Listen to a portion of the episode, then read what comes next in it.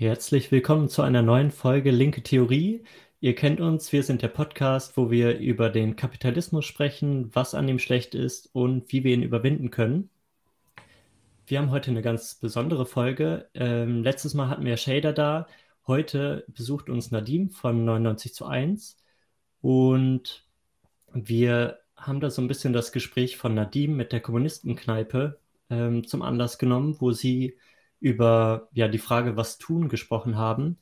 Ihr braucht die Folge nicht unbedingt hören, weil wir nicht wirklich darauf aufbauen, aber wenn euch das interessiert, dann können wir die euch auf jeden Fall ans Herz legen. Geht gerne auf äh, Kommunistenkneipe und Nadim. Ich glaube, die ist auch bei euch online, oder? Ja, ja, genau. Die haben wir, also wir machen ja einiges mit, also erstmal, erstmal Hallo allerseits, vielen Dank für die Einladung.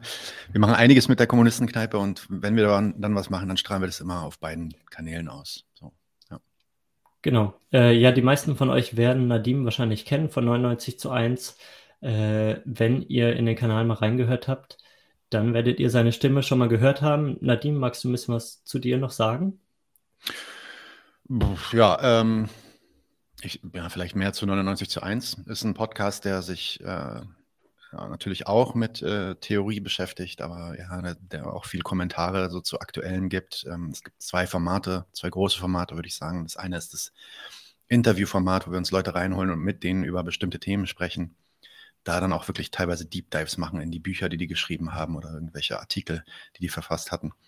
Ähm, unsere Folgen werden dann teilweise auch recht lang. Wir lassen uns da wirklich Zeit. Und dann gibt es unser Doppelpack-Segment, das passiert einmal im Monat. Ist der letzte Donnerstag im Monat, ist gerade gestern wieder passiert. Und da Daniel und ich, äh, die den Podcast gegründet haben, da bringen wir quasi noch unsere eigenen Segmente, also unseren eigenen Content ein, kommentieren aktuelle politische Geschehnisse, ähm, machen auch ein bisschen Theoriearbeit. Ich versuche da öfter mal Begriffe zu klären und so. Also da äh, ist, dann, ist dann quasi der Moment für uns, wo wir selber dann auch nochmal was zu sagen haben. Das ist so 99 zu 1. Äh, wir sind da relativ pluralistisch aufgestellt ich habe eine feste Meinung, äh, Daniel hat eine feste Meinung, dann gibt es noch, weiß nicht, Fabian Anton, ja, Anushka ist jetzt auch mit dabei, die haben alle ein bisschen andere Ansichten ähm, über Politik und ähm, das ist aber auch okay so, dass es auf 99 zu 1 erstmal äh, unterschiedlich zugeht. Ja, und sowohl Lea als auch ich sind ähm, ziemlich große Fans von 99 zu 1.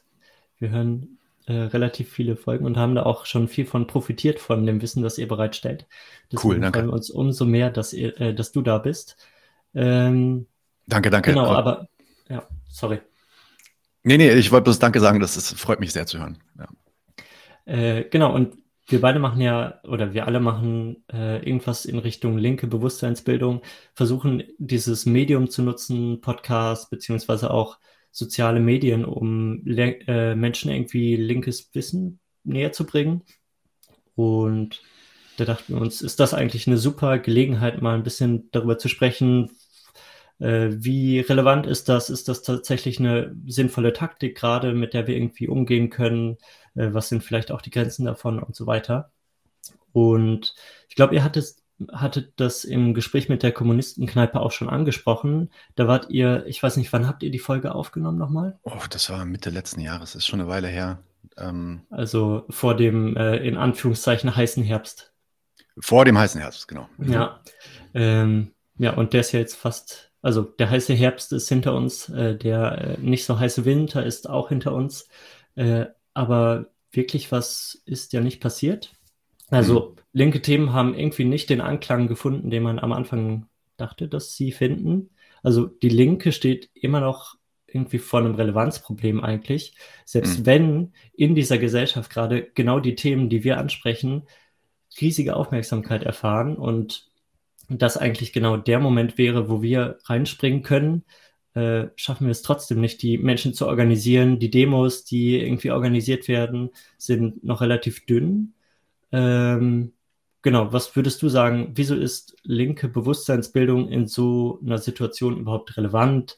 Ist es vielleicht sogar ja, elitär oder ein bisschen feige, dass wir uns auf soziale Medien zurückziehen, auf YouTube, Spotify und hier irgendwie gemütlich aus dem Internet ein bisschen rumkritisieren? Also sollten wir lieber die ganze Zeit Demos organisieren oder ist das hier gerade eine Taktik, die wir tatsächlich fahren sollten? Ja, ähm, nee, gute Frage. Ähm,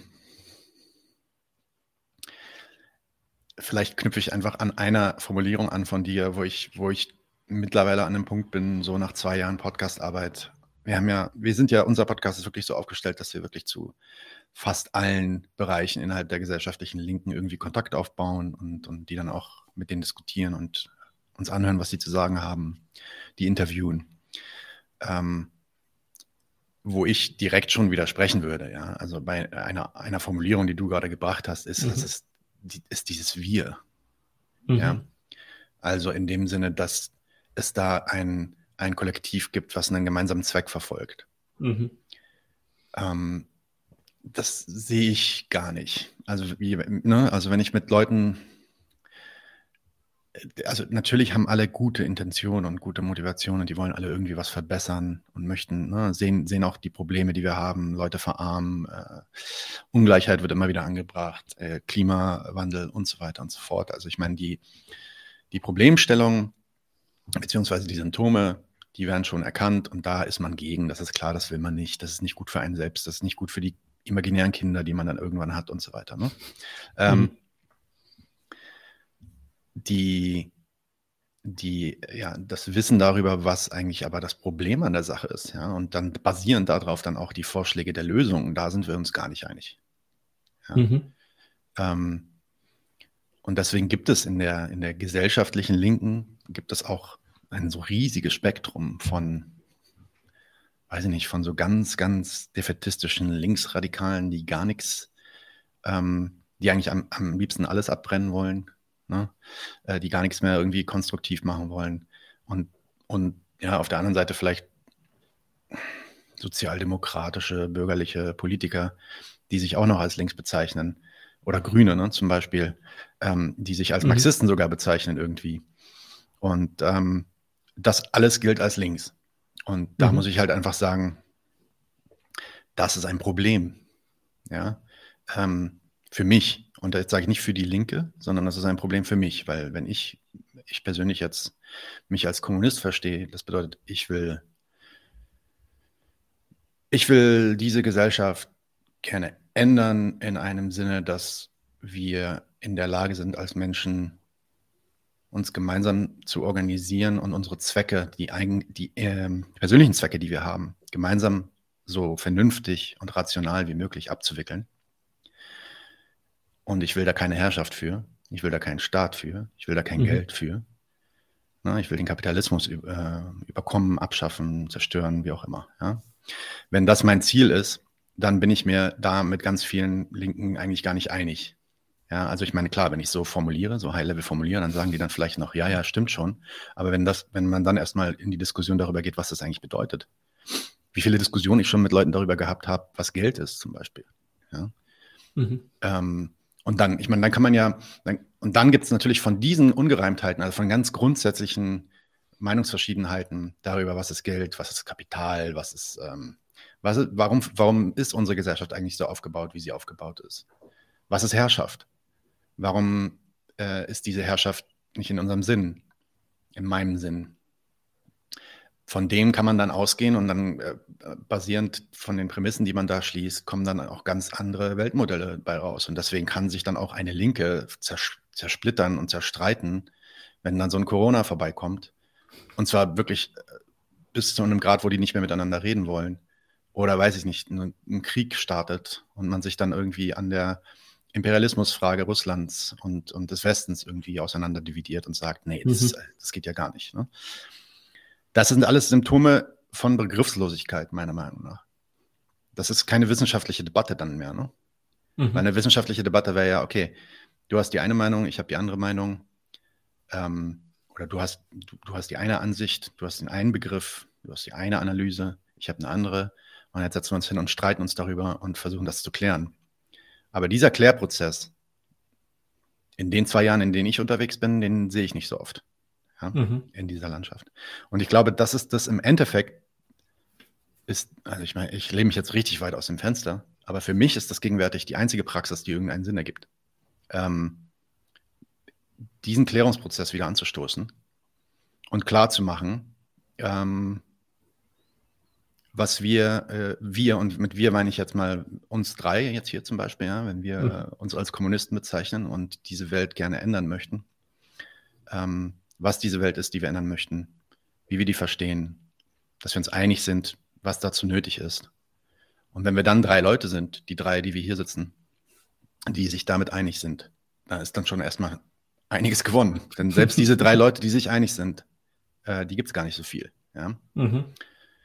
So, und ich denke, dass äh, der Podcast natürlich jetzt nicht das ähm, Element ist, also wegen der elitären Frage. Ja? Also es ist ja natürlich jetzt nicht so, dass wir machen Folgen und wir diskutieren auch manchmal ein bisschen, dann haben wir manchmal Debatten und so, aber das ist jetzt natürlich nicht die, das, das letzte Wort, was diese Einigungs- und Klärungsarbeit angeht. Ähm, aber was das machen kann, und was ich immer wieder merke, was es auch tut, das merke ich doch dann auch in den Kommentaren und in den Diskussionen, die wir mit den Leuten in den Discord haben, ist, es stößt diese, diese Denkprozesse schon an, sodass Leute dann entweder vielleicht mal denken, oh, okay, da muss ich vielleicht nochmal was nachlesen, oder dann denken, hm, da habe ich eine andere Meinung, da will ich jetzt mal diskutieren gehen. Und wir kriegen auch immer mehr Anfragen von Leuten, die sagen, ey, ich habe diese eine Folge da gemacht mit der Kritik zu XY. Ähm, war eine super Folge, aber ich stimme da nicht mit überein. Ich würde da gerne mit euch in, in, Diskussion gehen. So, entweder per Mail oder sogar mhm. in Folgen, ja. Und ich, das, das ist ein Prozess, der, der glaube ich, dringend, dringend nötig ist. Mhm. Und da können wir, glaube ich, helfen. Beziehungsweise das ist das, was für mich persönlich gerade ähm, am meisten Sinn macht. Ja. ja.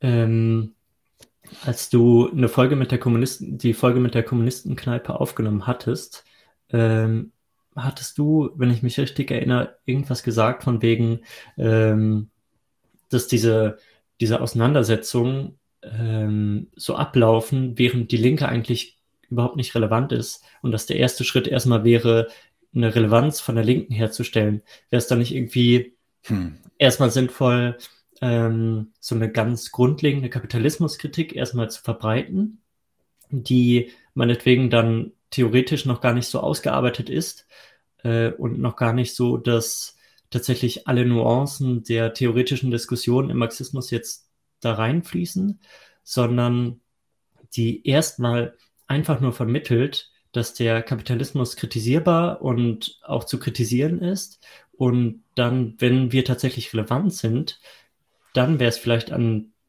tatsächlich auch irgendwie eine Reihe, dass wir uns in theoretische Debatten darüber begeben, weil letztendlich gerade ist es hm. zum Beispiel gar nicht, ähm, nehmen wir mal die, die Frage, äh, wird der äh, wird, ähm, ist die Wertbildung schon mit der Produktion abgeschlossen oder ist das erst eine Sache, die irgendwie in der Zirkulation vervollständigt wird? So. Mhm. Das ist eine Frage, die wird besonders relevant, wenn wir im Sozialismus sind und wenn tatsächlich gefragt wird, können wir das vorher irgendwie planen, die, was für Werte daraus produziert werden oder nicht, dann wird diese Frage relevant und dann muss sie theoretisch geklärt sein. Aber wäre es nicht jetzt erstmal, um das nochmal zusammenzufassen, erstmal sinnvoll, dies, so eine grundlegende Kapitalismuskritik möglichst breit in der Gesellschaft zu verankern? Also bezüglich meines, äh, bezüglich deines Zitats von mir, ich erinnere mich nicht mehr genau daran, was ich da gesagt habe. Es kann gut sein, dass ich das gesagt habe. Ähm, und was ich auf jeden Fall in den letzten zwei Jahren, ich glaube, in unserer letzten Folge, als ihr bei uns zu Besuch wart, haben wir auch darüber gesprochen. Was ich auf jeden Fall merke, ist, dass man innerhalb von sechs Monaten gedanklich dann auch äh, sich so weit wegbewegt von dem, was man vorher gesagt hat, dass man es alles wieder anders sieht. Ja. Ähm, die ge gesellschaftliche Relevanz der Linken, an der muss man erstmal arbeiten.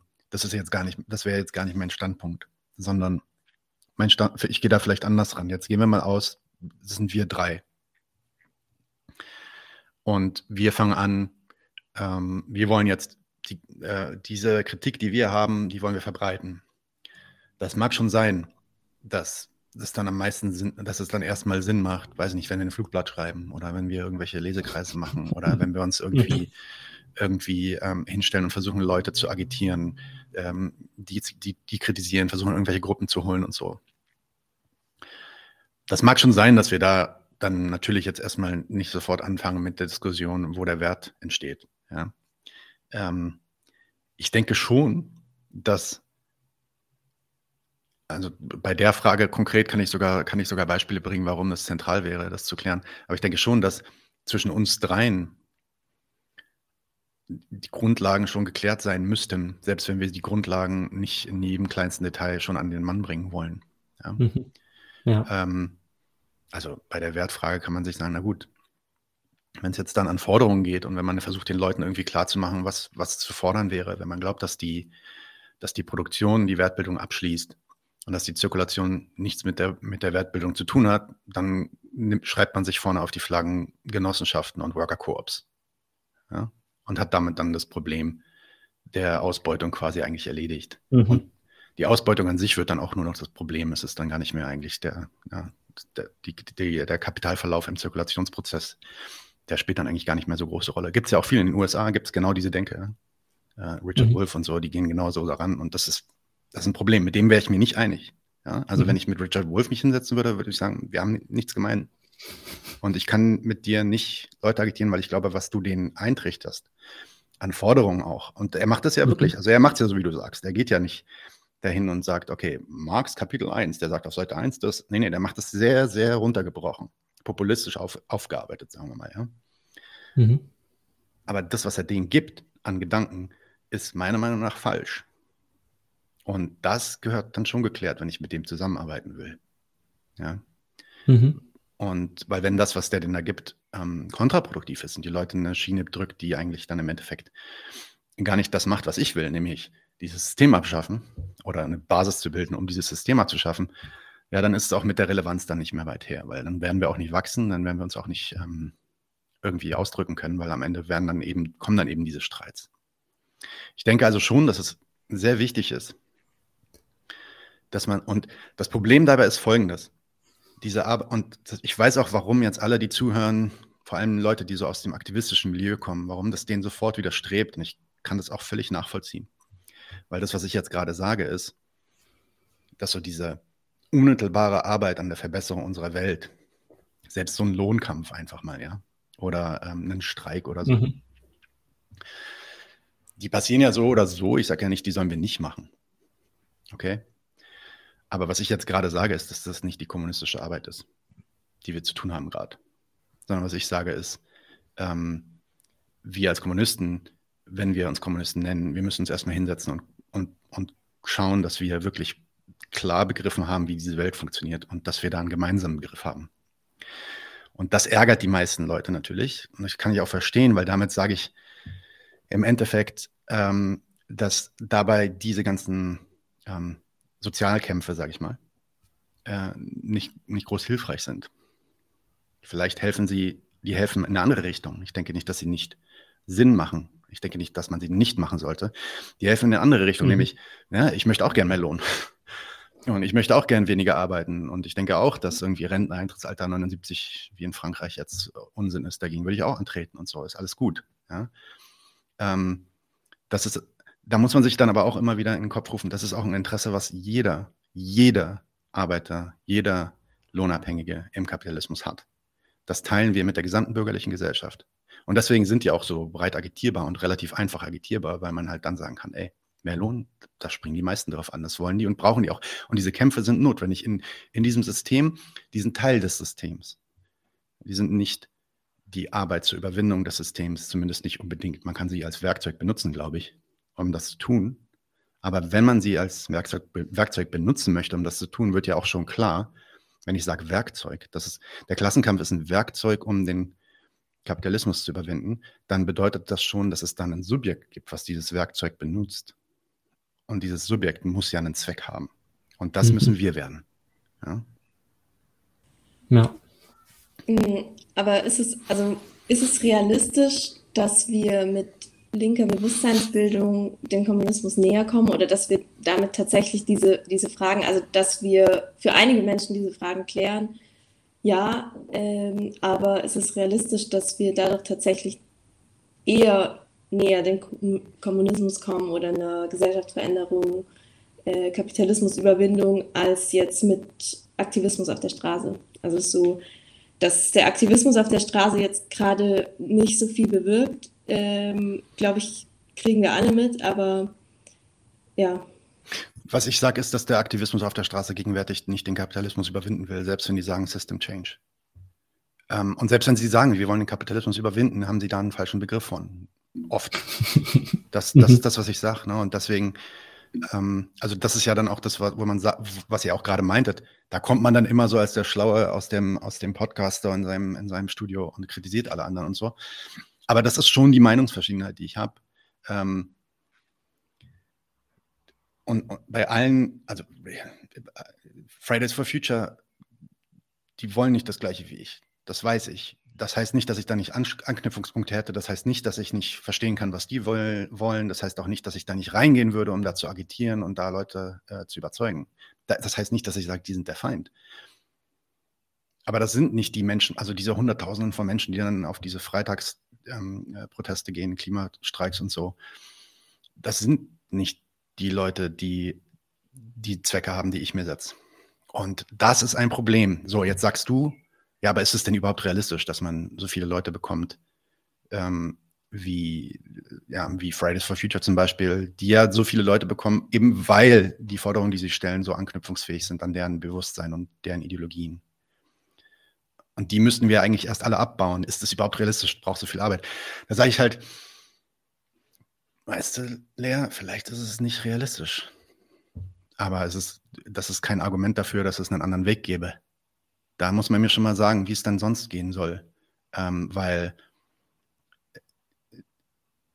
an, an, eine Sache glaube ich nicht. Ähm, an diese Avantgarde-Geschichte, ähm, äh, also diese vulgäre Auffassung von der Avantgarde-Partei, wo dann irgendwie zehn Leute oben drauf sitzen und ihr Volk benutzen als ein Mittel für die Zwecke, die die sich setzen, weil sie halt glauben, dass das dem Volk dient. Da sind wir dann wieder bei der Herrschaft. Und das ist genau das, das ist genau das, was ich nicht will. Das ist auch, ich meine, da haben wir auch historische Prä Präzedenzfälle, warum das schiefgelaufen ist. Sicherlich auch aus anderen Gründen. Aber nee, ich denke, ich denke schon, wenn, wenn es dieses System irgendwie zu überwinden gibt, wenn es da eine Möglichkeit gibt, dann nur dadurch, dass eine, eine Masse von Menschen groß genug ist, die sich auf die Fahne schreibt, dass sie das nicht mehr mitmachen wollen. Und, und zwar auf Teufel komm raus und selbst wenn es ihnen danach irgendwie schlechter geht als vorher. Also richtig Kamikaze. Wenn das nicht passiert, dann äh, denke ich, bleibt eigentlich nur noch dieser Protest übrig, den du gerade genannt hattest, nämlich die, ja, die inkrementellen Verbesserungen hier und da oder die Kämpfe gegen Verschlechterungen eigentlich. Also Verbesserungen sind es ja gar nicht. Sehr, sehr selten. Die Verbesserung kommt ja eigentlich nur dann, wenn, wenn es auch wirklich den wirtschaftlichen Aufschwung kommt. Das ist ja gerade das, die Krux an, an, an diesen Kämpfen, ist, dass die gebunden sind an die Wirtschaftsleistung von den Nationen und Städten, in denen wir uns befinden. Meistens ist es ein Kampf äh, gegen, äh, gegen die Windmühlen. Ne? Aber ja, der bleibt uns dann natürlich nur noch übrig, wenn es keine Hoffnung gibt, dass sich genug Leute auf den Trichter stellen, auf den Standpunkt stellen. Das ist nicht in meinem Interesse. Das muss weg. Ich habe verstanden, das muss weg. Wenn es da nicht genug Leute gibt, dann denke ich, gibt es keinen anderen Weg. Ich meine, vielleicht hast du eine Idee. Ähm, woran ich nicht glaube, ist, dieses Manipul Manipulationsding, Avantgarde-Denken. Ne? Aber das, das leider muss man auch sagen, in der Linken ist das gerade, und das ist auch eine Kritik, die wir gerade öfter bringen in, auf 99 zu 1, auch mit unserer Kritik an ähm, den Friedensdemos zum Beispiel oder an den Sozialprotesten und auch an ganz theoretischen wie, wie Gramsci. Diese manipulative Denke, diese Idee, dass man die Leute erstmal an ihrem, an ihrem unmittelbaren Bedürfnis packt, gerade zum Beispiel irgendwie mehr Geld zu verdienen, die dann daran packt, die dann daran organisiert, gewerkschaftlich irgendwie mitnimmt. Ja. Also ich bin jetzt der Sozialist. Ich gehe da rein und ich sage denen aber nicht, dass ich Sozialist bin und dass ich Kommunismus will, sondern ich gehe da rein und pack die an diesem Bedürfnis und pack die an diesem Wir-Gefühl. Wir müssen doch mal was gegen die Kapitalistenklasse tun. Und anhand der Erfolge, die die dann irgendwie erleben, schweißt, schweißt das zusammen und dann entwickeln die Vertrauen mir gegenüber und an irgendeinem Punkt kann ich dann sagen, hey, übrigens, ich bin Kommunist. Lass uns doch, lass uns doch mal das machen. Also erstens ist das eine moralisch richtig eklige, manipulative, zynische Haltung gegenüber diesen Leuten. Und zweitens funktioniert das nicht.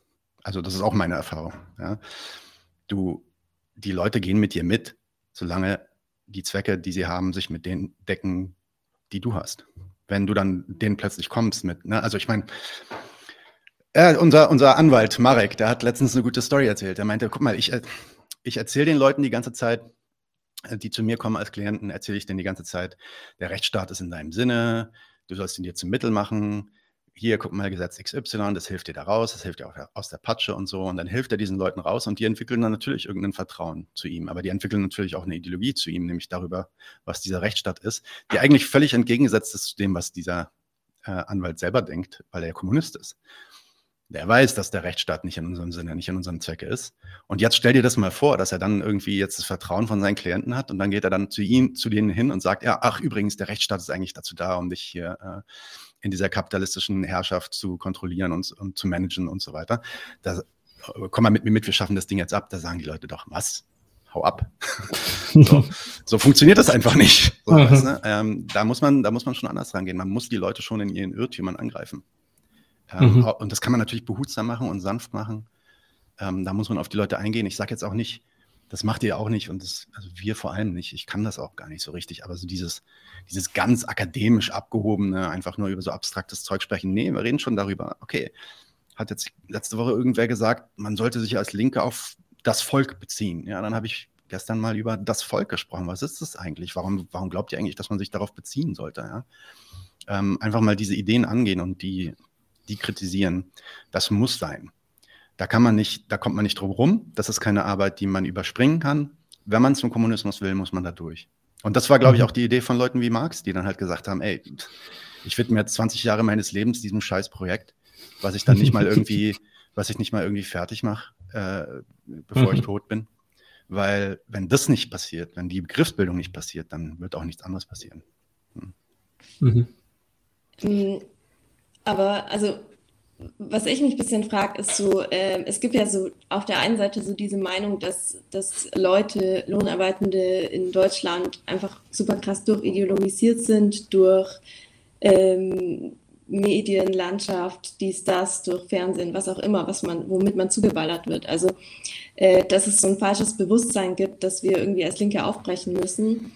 Ähm, auf der anderen Seite gibt es dieses Argument, dass einfach in einem Land wie Deutschland auch so ein bisschen das materielle Interesse, zumindest bei der Mehrheit der Bevölkerung, fehlt, dieses System zu stürzen. Also, dass es natürlich auch äh, einen, einen unteren Teil der Bevölkerung gibt, der immer größer wird, die abgehängt sind und eben von ihrem Lohn nicht mehr ihr, ihr Zeug bezahlen können, aber dass so die breite Masse trotzdem irgendwie mit profitiert mit unserem Sozialstaat, mit unserer Infrastruktur von ähm, einem globalen imperialistischen System, wo hier billige Produkte ankommen. Ähm, natürlich profitieren da vor allem die Konzerne, aber ähm, dass es hier so eine, so eine leichte Beteiligung gibt. Und da ist so ein bisschen die Frage, ist, was, was steht vorne, das falsche Bewusstsein oder äh, das, das materielle Interesse, das einfach ähm, dieses Interesse zumindest aktuell noch nicht da ist, tatsächlich ähm, dieses System zu verändern. Ja, das ist diese Arbeiteraristokratie-Idee, die ja auch ja, schon ja, Lenin genau. und, und, Rosa und so äh, publiziert haben. Davon halte ich nichts. Ähm, aus, aus mehreren Gründen. Da müssen wir jetzt auch nicht so sehr ins äh, Detail gehen, aber im Endeffekt erstmal nur zwei Sachen. Das ist ja auch so ein bisschen so eine Verelendungstheorie, ja, die im Endeffekt mhm. aussagt, äh, erstmal muss es uns allen irgendwie schlechter gehen und erst dann sehen wir ein, dass es, ähm, dass es, äh, dass es das System weg muss. Erstens, Deutschland ist schon ziemlich das wohlständigste äh, Land in Europa, das ist schon richtig. Aber ich habe irgendwie letztens gelesen, so 30, 40 Prozent der Kinder sind teilweise unterernährt oder so. Also, wenn man einfach mal sich anguckt, was hier für Elend herrscht, ist die Idee, und wir sind 80 Millionen Menschen, wenn jetzt irgendwie 50 Millionen der Leute irgendwie verarmt sind, ja, oder 30 oder 40 Millionen der Leute tatsächlich verarmt sind, da ist die Idee, dass es hier kein Elend gibt, ist einfach zynisch, meiner Meinung nach. Jetzt kann man natürlich sagen, oh, aber die können zumindest zum Arzt gehen und die haben zumindest irgendwie, ähm, weiß ich nicht, kriegen mindestens noch das Bürgergeld. Und wenn man nach Bangladesch geht, die haben nicht mal irgendwie genug zu essen und so. Da sieht man ja auch andersrum, wenn man nach Bangladesch geht, dass das Elend nicht dafür, nicht dazu führt, unmittelbar dazu führt, dass da irgendwie ein System gestürzt werden will. Im Gegenteil, die Ideologie, dass das alles für die Leute da ist, die ist vorherrschend. Auch in den Gesellschaften, wo wir sagen würden, das sind noch keine vollendeten bürgerlichen Staaten, gibt es diese Idee. Ja, die Leute sind schon davon überzeugt, dass das Lohnarbeitssystem ähm, das Lohnsystem für sie da ist. Und dann versuchen sie sich halt da reinzuhängen. Die sind, das stimmt schon, dass sie andererseits, andererseits auch davon abhängig gemacht sind. Und das wird halt, das passiert halt durch den Staat. Der Staat sagt, ihr müsst jetzt hier, wenn ihr euer Unterhalt verdienen wollt, wenn ihr fressen wollt, dann müsst ihr euch auf dem Markt zur Verfügung stellen. Es geht gar nicht anders, weil ich diktiere das Eigentum.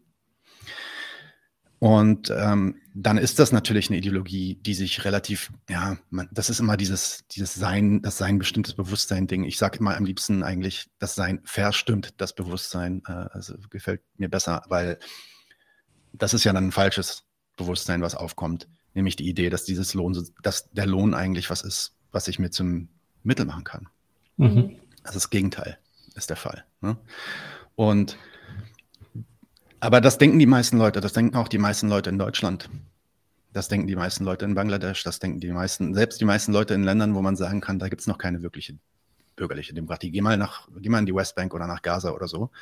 Ähm, das sind komplett ne, ademokratische, nicht, nicht mal, das sind nicht mal Staaten, das sind irgendwelche ähm, Enklaven unterdrückt von einem anderen Staat. Die Leute dort kommen nicht auf den Trichter, ähm, ja, eigentlich wäre jetzt Kommunismus geil. Nee, die wollen eigentlich gerne diese, diese Freiheit, die sie im Kapitalismus sehen, ne? die Ge Gleichheit, Freiheit, die mhm. sie in der, in der bürgerlichen Gesellschaft sehen.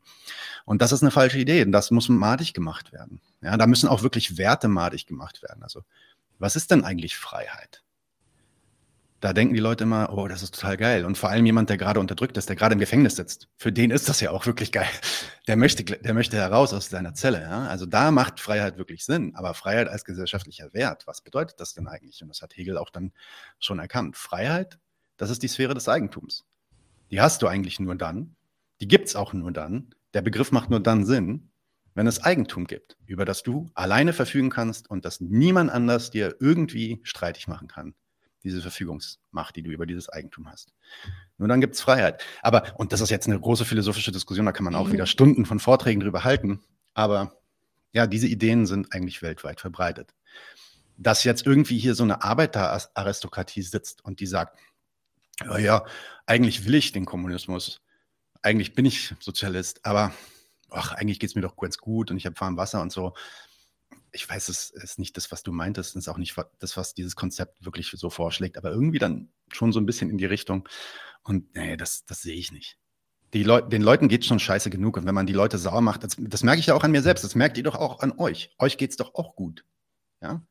Also im Sinne dieser Ar dieses Arbeiter-Aristokratie-Arguments. Euch geht es doch auch gut. Mir geht es auch mhm. gut. Aber auch wir, äh, wir haben dann trotzdem irgendwie so eine Wut entwickelt auf diesen Scheiß und wir wollen ihn trotzdem loswerden. Ja, warum sollen das dann andere nicht können? Und wenn es andere nicht können, was ist besonders an uns? Und warum sind wir diejenigen, die irgendwie sagen können, dass das andere nicht können? Das macht alles keinen Sinn für mich. Mhm. Ja, ja. Äh, nur nochmal zur Klarstellung. Also ähm, ich, ich wo ich auf jeden Fall auch widersprechen würde, ist so, so Ansätze, dass eben alle deutsche Arbeitenden mit profitieren von diesem System. Also so das ähm, auf jeden Fall nicht. Also es, es gibt mindestens 40 Prozent, die, denen es komplett dreckig geht in diesem System, eben die auf Bürgergeld angewiesen sind oder irgendwelche ähm, Mindestlohn bekommen ähm, und da finde ich, ist es, ist, ist es auch ähm, irgendwie, wenn man so diese imperiale Lebensweise Ansätze oder so liest, ähm, auch irgendwie so verhöhnend, wenn dann Leute von ihren Professorenjobs das aus irgendwie schreiben. Ähm, ich, also das, das, was ich meinte, ist dann irgendwie, wenn ich so an, an an irgendwelche Boomer oder so denke, die dann auf ihren guten Posten sitzen und die ja genau, also die sich irgendwie so in Anführungszeichen aus eigener Perspektive was aufgebaut haben und dann eben da so, so hartnäckig bleiben, weil sie irgendwie ihren, äh, ihr schickes Auto fahren können und ihr Haus und ihren Garten äh, haben, was jetzt bei unserer Generation auch irgendwie einfach gar nicht mehr so möglich ist. Ähm, und dadurch ja von diesem, diesem Wohlstand irgendwie schon auch mit profitiert haben. Aber ähm, ich, also ich stimme dir auf jeden Fall zu, es ist, man ist Lohnarbeiterin, ist man immer in irgendeiner Weise äh, abhängig, ist man immer unfrei, ist Also jetzt aus einer, aus einer Sichtweise von menschlicher Emanzipation her. Hm. Ähm, Gibt es immer äh, eine, eine Befreiung, die wir durch ein kommunistisches System schaffen könnten und äh, immer dementsprechend auch einen Anknüpfungspunkt. Es ist hm. nur die Frage so, wie, äh, wie groß ist dieser Anknüpfungspunkt, den wir haben?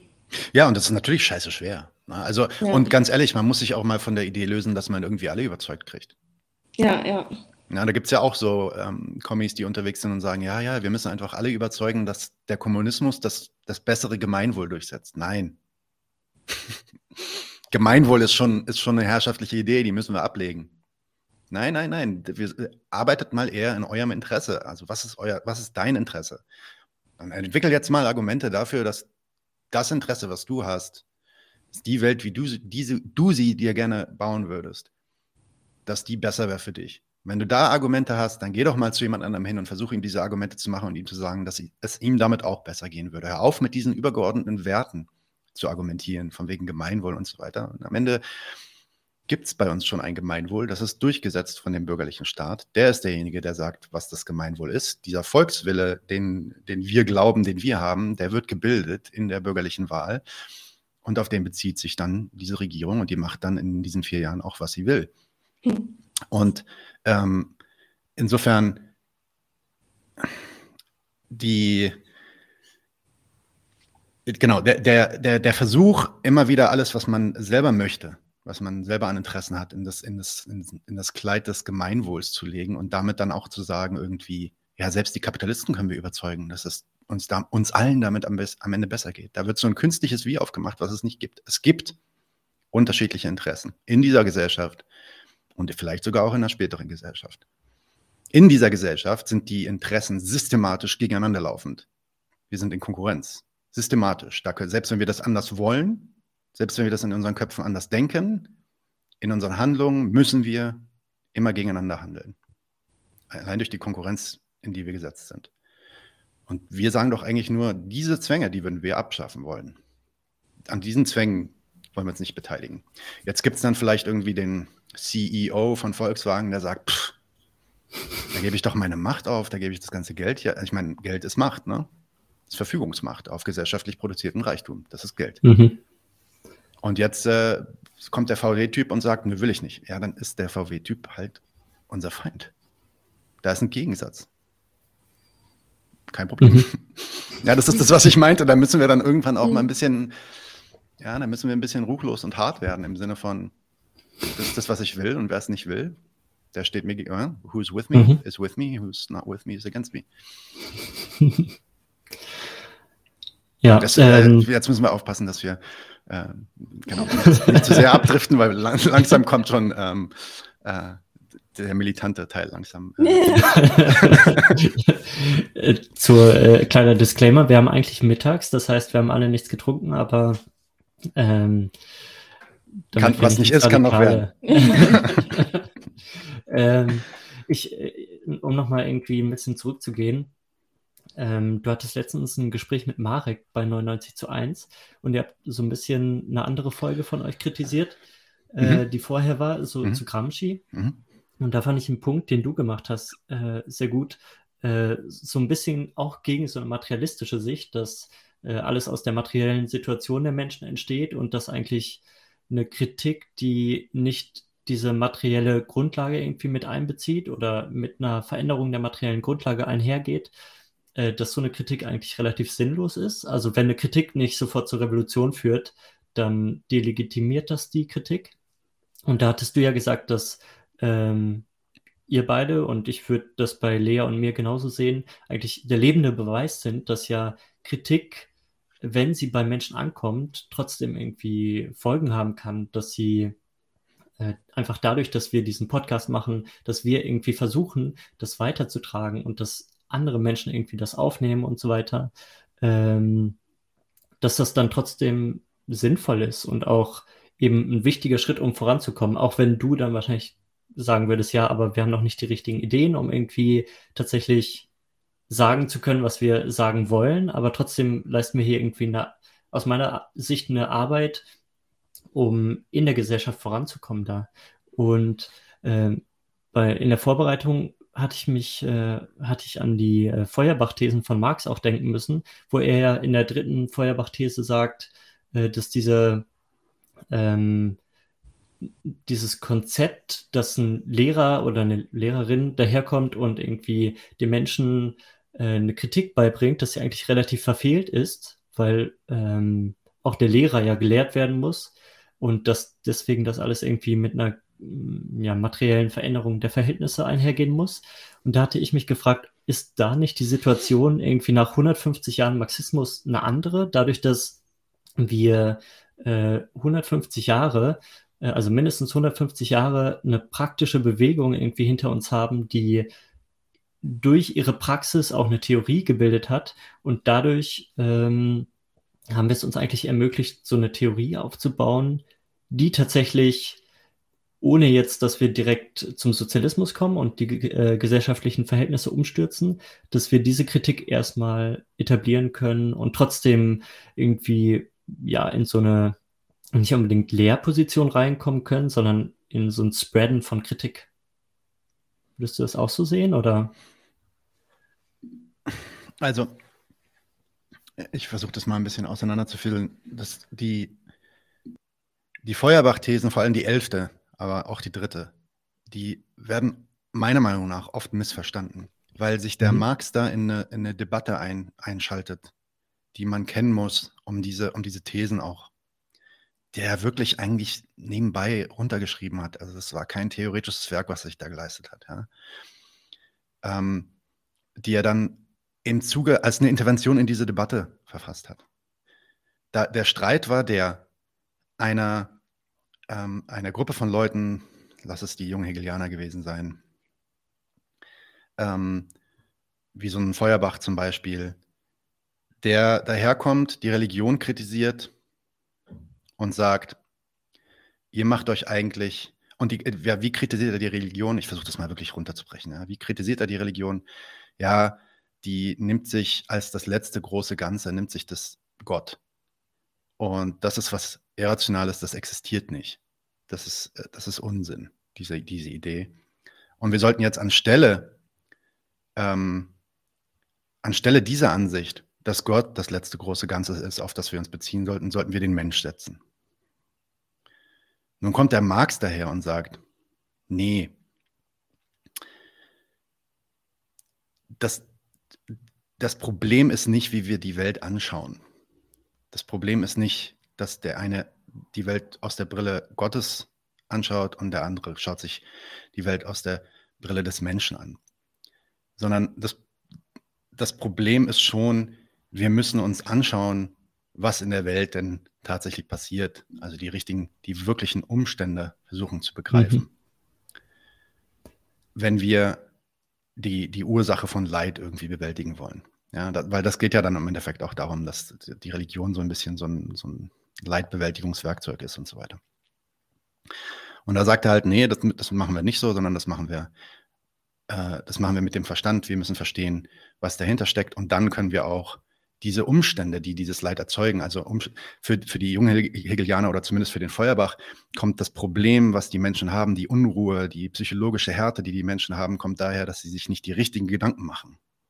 Dass sie nicht mhm. die Vernunft in der Welt erkennen, weil sie, ja, die Logik in der Welt, das kommt übrigens auch direkt von Hegel, dass sie die nicht erkennen, nicht wissen, warum all die Sachen, die gerade so passieren, all das Leid, was gerade so passiert, alles irgendwie schon ihre Notwendigkeit hat und richtig ist so also gerechtfertigt ist so, apologetisch quasi an die Sache rangehen.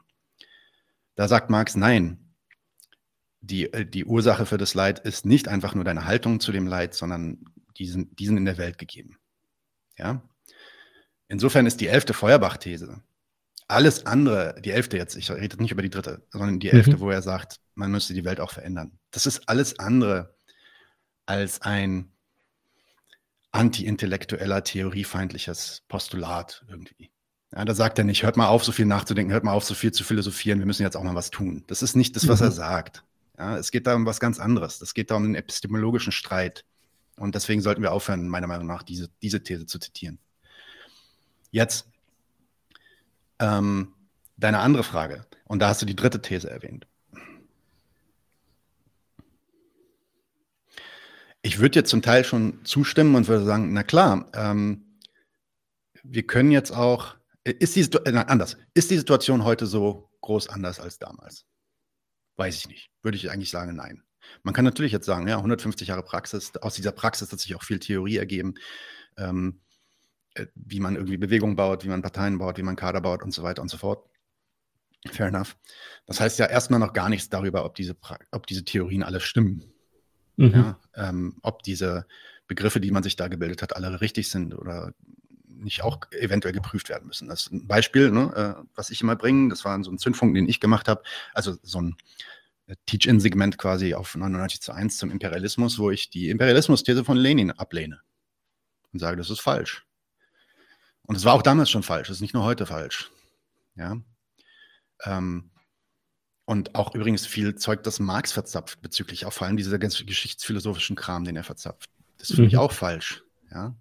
Ähm, sag ich, das ist meine, meine Ansicht. Natürlich können wir jetzt darüber streiten. Vielleicht sagt ihr, nö, nö, das ist richtig. Und dann müssen wir, genau an der Stelle müssen wir halt in die Debatte gehen und sagen, okay, was ist jetzt, warum Geschichtsphilosophie, warum brauchen wir das? Ähm, bei Hegel, vielleicht nochmal kurz zurück zu Hegel eine Sache hat er ja schon richtig gemacht. Äh, und zwar wirklich richtig und war wirklich exzellent, vielleicht sogar am besten und so, dass es niemand anders mehr irgendwie machen muss. Nämlich sich einfach mal Gedanken darüber gemacht, wie, wie kommt eigentlich Denken zustande, wie kommt Willen zustande, was ist das Gewissen, was ist ein Zweck, was ist ein Mittel, was ist ein Grund und so weiter. Also diese logischen Kategorien, die hat er sich wirklich gut überlegt. Und da ist doch einfach Schlussendlich ist doch die Frage folgende. Und da komme ich jetzt zurück zu deinem ganz ersten Ausgangspunkt, nämlich dem Zitat aus unserer Folge. Die Kritik mag ja, also wenn ich jetzt die Kritik, nimm mal ganz basisch die Kritik des Kapitals von Mark, Marx, ja, basisch, das sind 3000 Seiten äh, Text, aber vielleicht sind wir uns da einig, das, das halten wir hoch als was, was passt, ja, das Kapital diese Kritik, wenn man die jemandem erzählt, wenn man drei, vier, fünf, sechs Jahre durch so einen Lesekreis durchgeht und alle drei Bücher irgendwie durchgearbeitet hat und die Person hat das dann verstanden.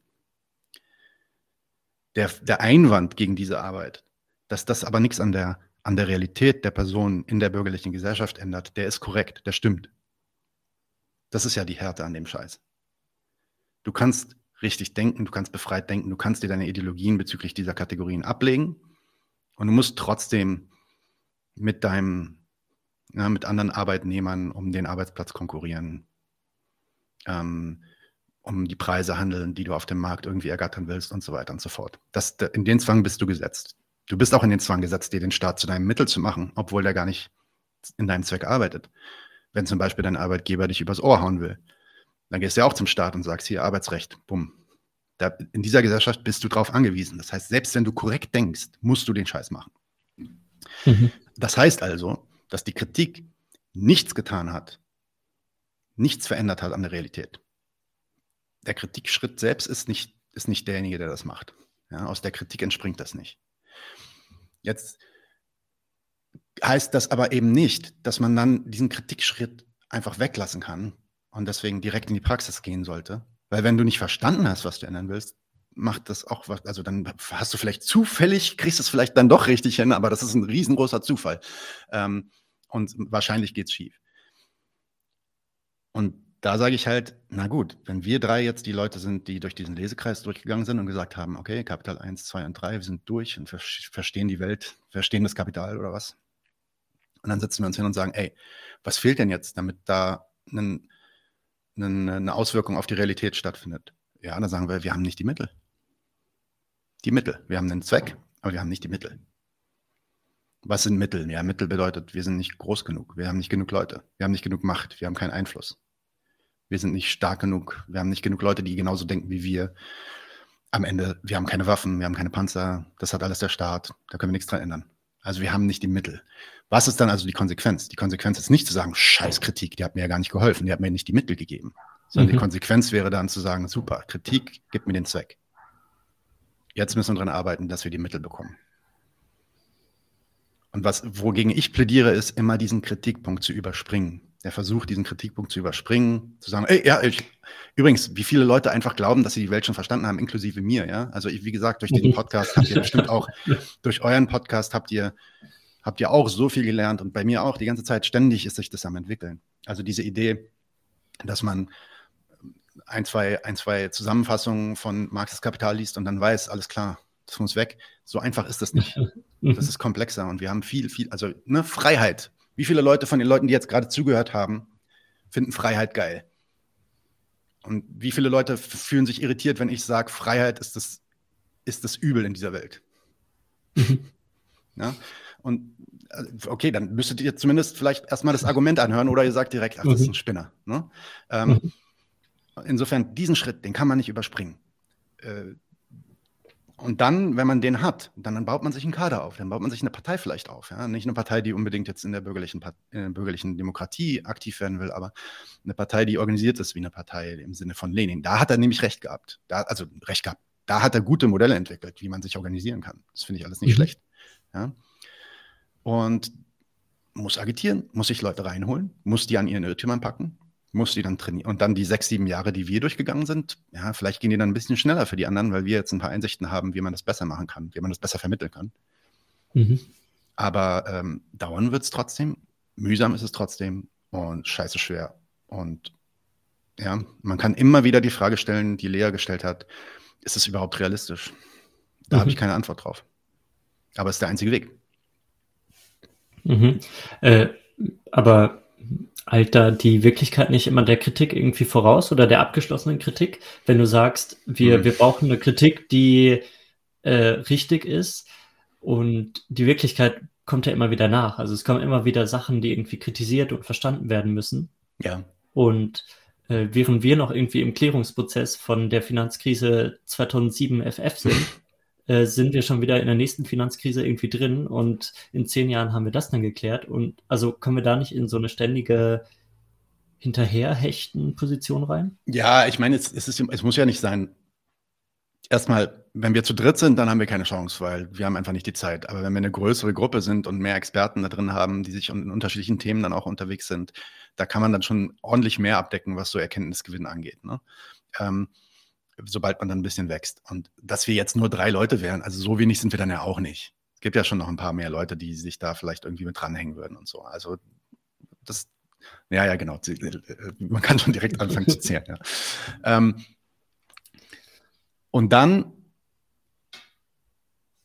ist es vielleicht auch jetzt nicht unbedingt notwendig, dass wir die, die, gegenwärtige Finanzkrise dann immer super, super, super duper erklärt haben. Vielleicht müssen wir die gegenwärtige Finanzkrise erklären als ein Mittel, um die unterliegenden Prozesse sichtbar zu machen. Aber mhm. im Endeffekt sind wir doch davon überzeugt, das ist doch unsere Einsicht, dass eigentlich die unterliegenden Prozesse, also die Logik ähm, des Kapitals, die dem Ganzen zugrunde liegt, die ist eigentlich unverändert. Es gibt schon an der, an der, an der, an der Oberfläche in der Form quasi, wie sich das Kapital ausdrückt. Da gibt es schon Unterschiede. Mhm. Vor 100 Jahren gab es Kolonialstaaten, die haben andere Länder einfach besetzt, sind reingegangen und haben gesagt, ich mache jetzt hier, was ich will und ich baue das Zeug ab, wie ich will und ich, ich knechte die Leute. Das gibt es heute so in der Form nicht mehr. Es gibt jetzt andere Formen, wie sowas passiert. Ja? Die Ausbeutung der anderen Länder, die nationale Konkurrenz hat heute eine andere Form, aber die unterliegende Logik ist ja dieselbe. Mhm. Und anhand dieser Events, die du, wie du beschreibst, also die Finanzkrise zum Beispiel, kann man ja dann, weil das gerade die Leute beschäftigt, ja, die Leute machen sich gerade Gedanken, was ist eigentlich diese Finanzkrise? Und oh, scheiße, mein, alle meine Ersparnisse gehen gerade drauf oder was auch immer, ne? Inflation hier und da. Anhand dieser Themen kann man dann schon reingehen und sagen, guck mal, was passiert hier eigentlich gerade? Und das dann wieder runterbrechen, das heißt dann wieder die, die Ableitung rückwärts gehen zu, ja, der Grund dafür ist der Kapitalbegriff. Mhm. Ne? Und äh, also ich würde es eher als eine Gelegenheit sehen als ein Problem. Äh, Notwendigkeit, da immer alles zu erklären, ist ja gar nicht gegeben. Man muss ja eigentlich okay, bloß ja. die Leute, man muss ja eigentlich bloß die Leute ähm, äh, an, an, den, an den Sachen, die, die sie gerade interessieren und die sie gerade drücken, kann man die Leute bloß gut ansprechen und kann sagen, das beschäftigt dich gerade. Äh, denk dir doch mal, warum ist das eigentlich so? Ne? Also für mich ist das mhm. eher eine Gelegenheit. Finanzkrise, jetzt der Krieg, ey, was wir alles an Klärungen hatten und mhm. Gespräch, wichtigen Gesprächen hatten, allein durch diesen Krieg. Ist, also, sorry, das jetzt so zynisch zu sagen. Ich meine, es ist natürlich nicht so, es ist furchtbar, aber es ist für uns eine gute Gelegenheit, ähm, da einzuspringen und zu sagen, okay, warum passiert das denn eigentlich? Mhm. Ne? Ja, das heißt, die nächsten Schritte wären für dich Klärungsprozess, weiterer Klär äh, Klärungsprozess auch der grundlegenden Kritik. Und wenn wir die Klärung haben, äh, irgendwie Verteilung dieser Kritik, so, hey Leute, das ist unsere fertige Kritik, hier habt ihr eine Box, mit äh, zehn Broschüren zu allen relevanten Themen. Äh, lest die mal durch und dann können wir weitermachen. Also wie das dann passiert, wie wir taktisch die Leute irgendwie, wie wir taktisch die Leute angehen. Also wie kriegen wir das hin, dass mehr Leute interessiert mhm. sind an dem Scheiß, den wir, an dem wir interessiert sind. Mhm. Darüber können wir reden. Da habe ich jetzt auch keine finale Antwort. Das ist eine Sache, da muss man, da gibt es auch Leute, die dann viel Erfahrung haben in dieser Art von Agitation, in dieser Art von Praxis. Da muss man darüber diskutieren. Da muss man wahrscheinlich auch viel ausprobieren, Trial and Error machen. Äh, also wahrscheinlich ist so Flug, Flugblatt verteilen, da kann man ja jetzt auch mal auf 150 Jahre ähm, Geschichte zurückblicken. Flugblatt verteilen wird wahrscheinlich nicht der Killer sein. also vielleicht, mhm. vielleicht wird es helfen, den einen oder anderen reinzubringen. Ich sage auch nicht, dass das komplett Unsinn ist, aber das wird mhm. auf jeden Fall noch nicht den Unterschied machen. Ähm, aber klar, da kann man überall rein. Im Endeffekt kann man es auch ganz banal sehen, ja. Also wenn, wenn, wenn jetzt eine Person hier gerade zuhört, die das Gefühl hat, dass sie da was hat, was sie mitteilen will, dann kann die das ja auch irgendwie in ihrem Freundeskreis machen oder mhm. in ihrem, im Familienkreis und darf mal versuchen, irgendwie zu agitieren. Ja? Also ja, es geht um Aufklärung und es geht um Agitation. Das heißt, Aufklärung einerseits, dass der Inhalt, den wollen wir vermitteln, aber dann geht es natürlich auch darum, so viele Leute wie möglich irgendwie mit diesem Inhalt zu infizieren und sauer zu machen. Mhm. Sauer, ag ag agitare, das heißt ja, dass die Leute ag ag aggressiv mhm. werden. Ja? Das ist ja das, was, das haben wir ja auch. Auch wenn wir das vielleicht nicht immer so zeigen, aber wir haben das auch und das wollen wir bei den anderen Leuten auch. Und wie wir das jetzt machen, da, also ich mache es mit meinem Podcast. Mhm. So. Ähm, und ich finde, das funktioniert ganz gut, aber da gibt es natürlich zig andere Möglichkeiten. Man kann auch in eine Gewerkschaft reingehen und da sagen, ich mache in der Gewerkschaft einen, äh, einen Lesekreis oder einen Diskussionskreis zu aktuellen Themen. Das kenne ich auch, machen Leute und das funktioniert auch gut. Mhm. Ja. Ja. Okay. Äh, Lea, also äh, stampfen wir linke Theorie ein, oder? Ähm, ja, nein. wir, wir, wir machen äh, weiter Klärung. Yes.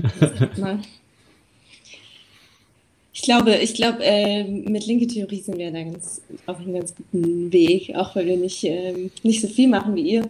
Aber ähm, wir machen unseren Teil, ihr macht euren Teil und manche hören beides und für manche sind manche Sachen ansprechender und ich finde, da ist natürlich, ähm, euer Podcast hat irgendwie viele verschiedene Leute und viele verschiedene Perspektiven, wo man, glaube ich, ansetzen kann. So, ähm, ich höre ja auch super viel und es gibt auch ein paar Themen, wo ich immer reinhöre und ein paar andere Themen, wo ich mir denke, ah ja, okay, das brauche ich jetzt nicht. ähm, und ich glaube, so ist es halt so. Wir, wir brauchen halt verschiedene, viele Angebote, die halt, ja, Menschen ansprechen und Menschen dann irgendwie reinholen und äh, ja, hoffentlich auch, auch selber bei Menschen dann was anstoßen, dass sie sich dann auch hinsetzen und selber ein Buch lesen und, ähm, und, und sich mit Leuten zusammentun und eigene Lesekreise bilden und ähm, das so dann in die Welt trägt. Also das Ziel wäre ja nicht, dass es Leute im stillen Kämmerchen hören, auch wenn es cool ist, wenn sie es machen und dadurch sich politisieren, dadurch sich bilden, sondern dass, dass das so, ja, wie so kleine Zellen sind, die dann dann wieder weitere Kammern bilden und weitere Gruppen und andere Projekte und ähm, wir so eigentlich ähm, ja einen Teil dazu beitragen, dass diese, dieser Bewusstseinsbildungsprozess halt angestoßen wird und, und weitergetragen wird. So. Es ist immer, immer ein Kampf, äh, weil, weil natürlich Rechte das auch versuchen, weil natürlich das, was vorherrschend irgendwie präsent ist, alles überhaupt nicht links ist und von irgendwelchen Konzernen bezahlt, ähm, dies, das. Aber wir müssen halt so diesen, diesen Kampf machen und versuchen, dass wir damit letzten Endes die Menschen erreichen, die das dann auch ja, äh, erreicht und, und weitertragen können. Ja, vielleicht noch eine Sache, die ich dann hinzufügen würde, weil zu dieser Klärung, finde ich, gehört auch, und da, da müssen wir als Linke auch einfach anfangen, sage ich schon wieder wir als Linke, das versuche ich mir auch abzugewöhnen.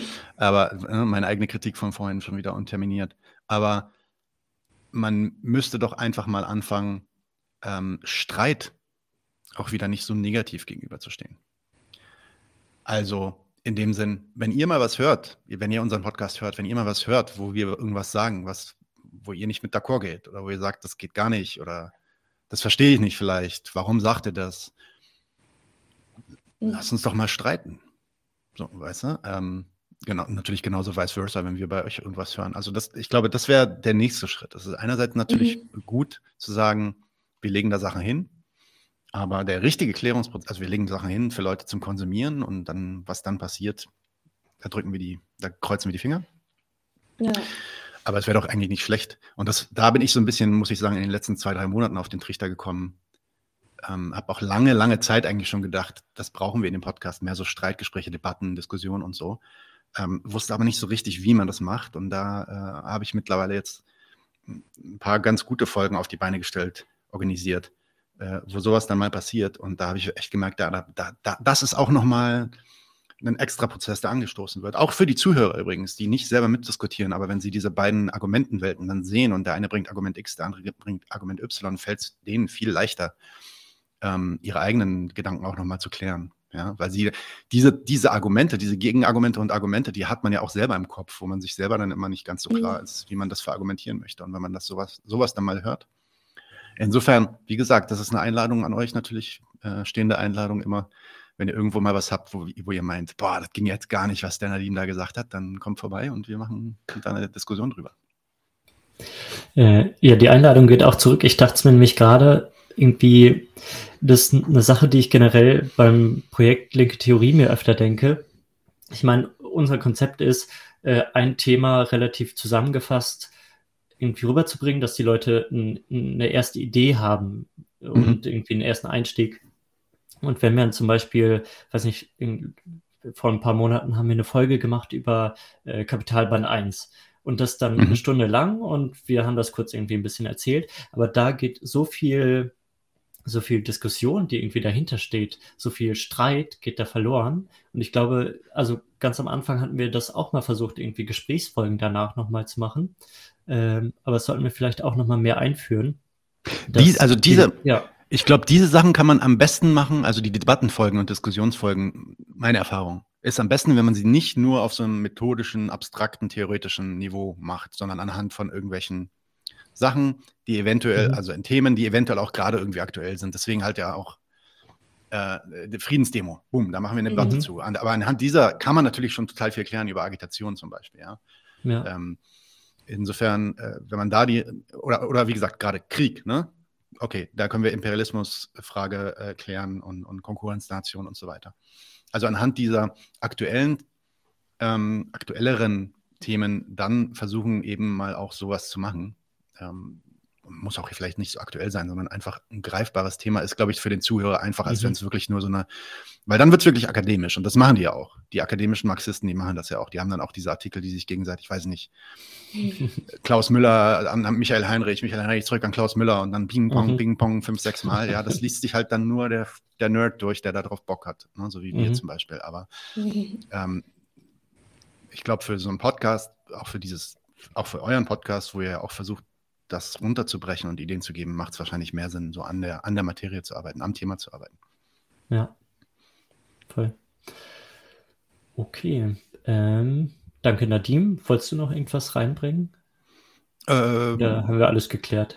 Nö, ähm, Podcast kennt ihr. Wenn nicht, dann schaut euch das an. 99 zu 1. Ähm, kommt vorbei. Wer Patreon werden will, kann dann auch in unsere Discord-Community kommen. Ähm, da diskutieren wir regelmäßig über Zeugs äh, da seid ihr natürlich dann auch herzlich eingeladen. Also kommt, kommt vorbei. Ja, wir ähm, verlinken auch noch irgendwas zu euch, zu eurem YouTube oder so, äh, dann in den Show Notes, was äh, sich anbietet, Dankeschön. dass Leute direkt draufkommen. Super, danke. Falls sie euch noch nicht kennen sollten. Ich, ähm, ja. ja. das ist halt ein Ding in der, in der linken, deutschen Linken, ähm, obwohl man noch relativ klein ist, ähm, ne, also im Vergleich zu, weiß ich nicht, anderen großen bürgerlichen Kanälen, sage ich mal, ist man ja wirklich winzig, sowohl ihr als auch wir. Ähm, aber trotzdem kennen einen schon doch recht viele. Ja, ja. Ja. Cool. Äh, Lea, ja. machst du die Verabschiedung? Dann stütze nee, ich mach ein. du. Ich äh, bin okay. zu müde. Äh, wir verabschieden uns von allen, die zugehört haben. Wie gesagt, riesiges Danke an Nadim. Ähm, ich hoffe sehr, dass wir es äh, wiederholen können. Und äh, genau, äh, ich wünsche euch allen einen wunderschönen Tag. Bye. Tschüss. Danke, Nadim. Super, Leute, dann sind wir durch. Machen wir jetzt mal End Recording. Leute, wir brauchen eure Hilfe. Wenn euch dieses Video gefallen hat, klickt auf Like, abonniert den Kanal und vergesst nicht das Glöckchen zu drücken, damit ihr benachrichtigt werdet, wenn wir neuen Content droppen. Außerdem solltet ihr uns überall folgen, wo wir verfügbar sind. Das ist Facebook, Instagram, Twitter und Twitch. Und wenn wir irgendwelche Ankündigungen machen oder Posts, dann shared, was das Zeug hält. Gebt uns all eure Liebe. Wir haben mittlerweile ziemlich signifikante Kosten. Wenn ihr es euch irgendwie leisten könnt, unterstützt uns doch auf Patreon. Dann kommt ihr auch in den Genuss verschiedener Vorteile, wie zum Beispiel Zugang zu unserer Discord-Community oder Zugang zu den ultrageheimen Patreon-Episoden, die wir dort posten. Außerdem könnt ihr uns natürlich auch über PayPal Spenden zukommen lassen. Außerdem haben wir mittlerweile einen eigenen Online-Shop. Das heißt, wenn ihr euch immer noch fragt, was ihr euren Lieben zu Weihnachten, Ostern oder sonst wie schenken könnt, geht dorthin und kauft duftes Merch. Alle Links dazu hier in der Beschreibung oder auch auf unserer Webseite 99zu1.de. Vielen Dank fürs Dabeisein, danke für die Unterstützung und wir sehen uns in diesem Theater.